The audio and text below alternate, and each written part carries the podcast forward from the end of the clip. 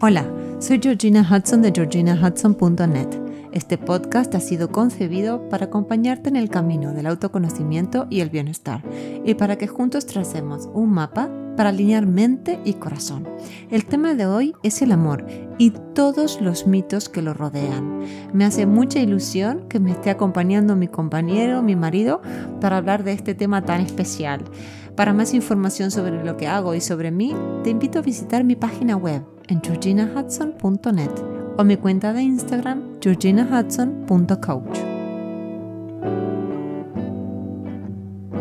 Hola, hola, hola, ¿cómo estás hoy? Me hace muchísima ilusión, como dije en la introducción, compartirte este podcast que estamos grabando con mi compañero, con mi marido Luciano, sobre el amor de pareja y los mitos que hay alrededor de este tema.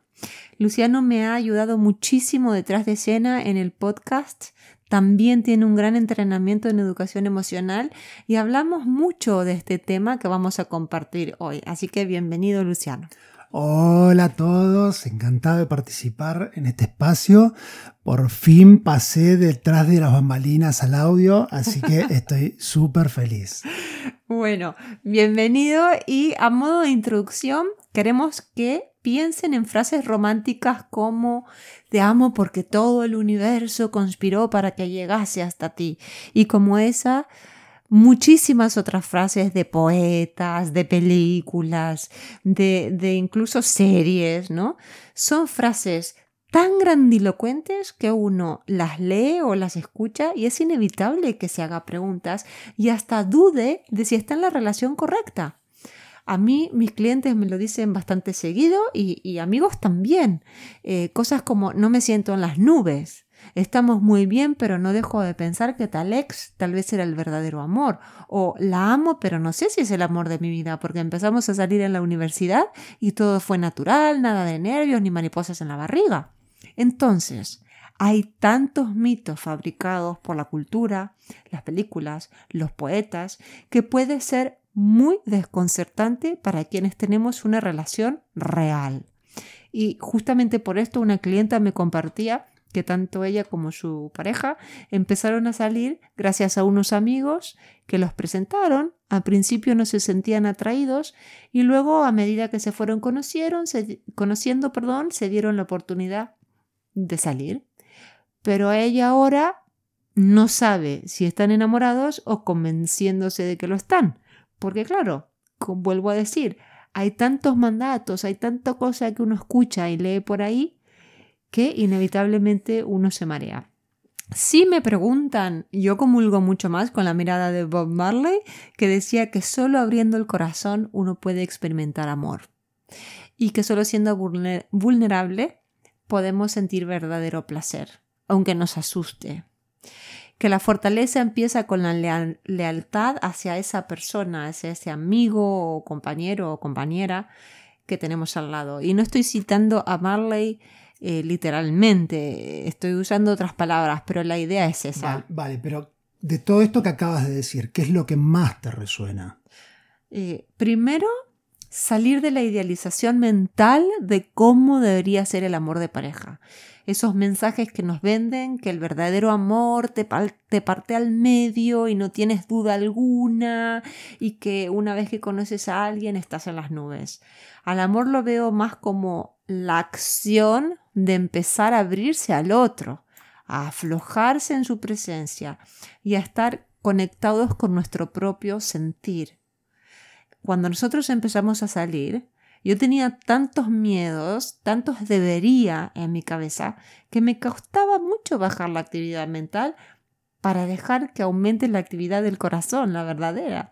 Tenía miedo de equivocarme, como si hubiera una sola persona para mí o para cada cual en este mundo y me lo hubiera estado jugando todo a tu lado.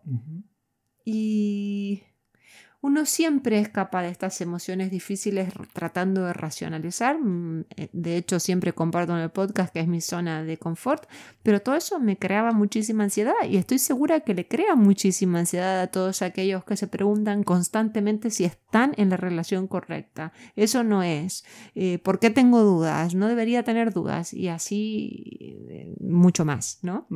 claro, interesante, pero miedos, dudas, debería ¿Y por qué te quedaste a mi lado entonces? es una buena pregunta. Em, empecé sintiendo esa amistad de la que habla Bob Marley, pero era una amistad diferente, evidentemente. Tenía ganas de verte, de contarte lo que me pasaba, por más que fuera algo muy trivial, pero me hacías reír y todavía lo haces. Me gustabas, por supuesto, y todavía me pasa. Eh, pero sobre todas las cosas creo que era mi primera relación saludable donde me sentía salvo, donde me sentía cuidada, donde no había necesidad de postureos, donde podía ser auténtica y donde yo también sentía la necesidad de cuidarte y, de trabajar por nuestro amor. Bien, buenísimo. Y a ver, está, me quedé pensando en esto de los mitos. Eh, uno de estos mitos es lo del destino, ¿no? Podríamos decir que uno de los mitos que hay es que hay una persona destinada para cada uno, que se supone que vamos a conocer y ser felices por siempre. Absolutamente. Ese puede ser el primer mito que vamos a, del cual vamos a hablar hoy. Es normal, es normal que idealicemos al otro en la etapa del enamoramiento, pero también a medida que lo vamos conociendo, esa idealización dará paso a la realidad. Y es justamente cuando se caen los velos donde me voy a dar cuenta que no existe una sola persona para mí, sino que soy yo quien elijo a esa persona, porque compartimos valores y visión de vida similares. Por eso es normal que pasada esta fase de idealización donde uno le pone al otro un montón de, de características que a lo mejor el otro no tiene, uno empiece a hacerse preguntas porque dice, ay, pero si yo creía que era así y ahora lo estoy mirando y no era así. Bueno, es, son momentos vulnerables y son momentos que hay que trabajar juntos. Pero creo que aquí lo que enfatizo es que no existe una sola persona para cada cual, sino que yo elijo a esa persona por, por valores parecidos. Claro, o, em, o sea que cuando encuentro a la persona correcta, voy a tener absoluta certeza de que es la persona o ese es otro mito. Ese es otro mito. Ese es otro mito. Justamente cuando empiezan las preguntas, porque se caen los velos de los que hablaba hace un minuto, eh, tengo que tomarlo con total naturalidad. Y la verdad que pienso en nosotros y como todas las parejas de verdad reales, hemos pasado por tormentas y momentos difíciles y nos siguen pasando. Y para quienes nos están escuchando y se sienten identificados o identificadas, ¿cómo te parece que se pueden gestionar esos momentos más duros en la pareja donde, donde falta certeza, donde aparecen las dudas? Wow, heavy la pregunta, pero a ver, eh, se me ocurre que en los momentos difíciles, eh, ganas de hablar, por más que sean temas difíciles, ganas de escuchar, más escuchar también, eh, que, es, algo de lo que tenemos poca práctica. Eh, escuchar lo que la otra persona tiene para decir, morderse la lengua, darle el lugar, el espacio a la otra persona para que se pueda expresar y ganas de entender qué le sucede, una escucha activa, ¿bien? Y, ver qué puedo hacer para que mi compañero o mi compañera pueda estar bien y así mutuamente. La verdad que sí, es importante el, tema de tener ganas de trabajar, ganas de escuchar, ganas de hablar. ¿Y se te ocurre algún otro mito en este mismo momento? ¿Algo que no hayamos mencionado? Sí, es la idea que tiene, eh, que viene del, concepto de la complementación, que una pareja me completa, me tiene que equilibrar, mi pareja me tiene que sanar y viceversa. Y, no, no creo que sea tan así. Uno está completo y es desde el bienestar individual que puede ver con ojos claros a la otra persona. A ver, eh, para estar en eje y resolver todos mis problemas, me busco la vida, recurriré a un profesional, veo cómo hago. Mi pareja es mi compañía, es la charla compartida, es la complicidad, es la roca donde edificaremos nuestra relación, pero también es una persona completa y diferente de mí. libre de hacer todo lo que le haga bien, de salir y hacer lo que le haga feliz sin la carga de tener que salvarme. Cada uno en la pareja tiene el compromiso de evolucionar emocionalmente y hacer el trabajo sobre sí. Sí, sí, sí, la verdad que no podría estar más de acuerdo. Hay quienes creen que, que, están rotos y una pareja los va a arreglar o los va a completar. Pero para empezar, nadie está roto. Somos seres infinitamente sabios y llenos de amor. Solo tenemos que volver a conectar con nuestro yo más lúcido independientemente de la pareja, que sí, que muchas veces lo que voy a tener es que trabajar algo que esté entorpeciendo mi camino, pero eso lo haré con la ayuda necesaria por fuera de mi pareja. Luego puedo compartir mis avances, luego puedo compartir lo que he progresado y, aprendido. Entonces, todo eso será fundamental para ayudarme a disfrutar mi bienestar o el bienestar que voy logrando poco a poco por el trabajo sobre mí con mi pareja. Vale, a ver, pasando un poquito en limpio, hasta ahora hemos visto tres mitos. Como eh, resumido, es el, destino, la pareja correcta y la certeza de la pareja correcta y, la pareja que me complementa. O sea, que en el, el destino, que en el amor solo hay una persona destinada para cada cual y con los que seremos felices y comeremos perdices siempre. Exacto. Eh, lo otro, que no habrá ni dudas ni, ni, incertidumbre cuando la pareja es la correcta. Habría que ver también definir qué es la pareja correcta. Y, y por último, que mi pareja me va a completar, me va a salvar. Sí, y respondiendo un poco a lo que decías, ¿no? Luciano, que habría que definir cuál es la pareja correcta. Yo creo que no existe algo como la pareja correcta, justamente es el mito.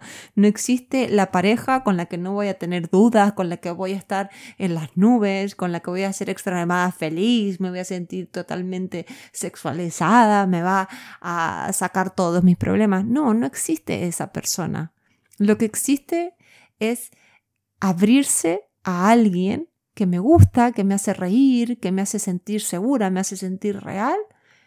Y con, la, y con esa persona quiero trabajar.